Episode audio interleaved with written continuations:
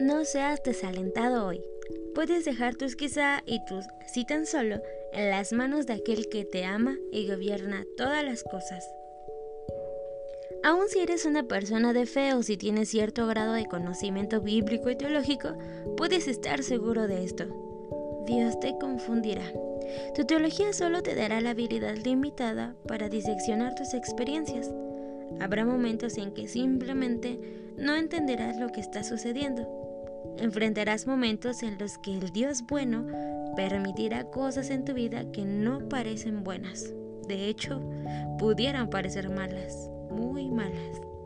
Ahora, si basas tu fe en tu habilidad de entender completamente tu pasado, presente y futuro, ten por seguro que tus momentos de confusión se convertirán en momentos de debilidad. La realidad es que Dios no nos ha dado solo esas dos opciones, entender todo y descansar en paz, o entender poco y ser atormentado en ansiedad. Hay un tercer camino, de hecho, es el camino bíblico.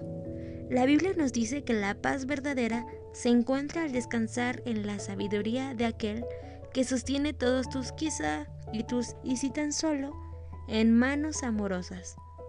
Isaías captura esto con estas palabras de consolación.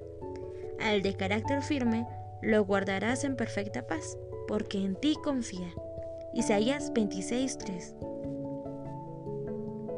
Es una paz duradera y real, una paz que no varía con las circunstancias, una paz que no se encuentra al diseccionar tu vida hasta entender todos los componentes que hay en ella.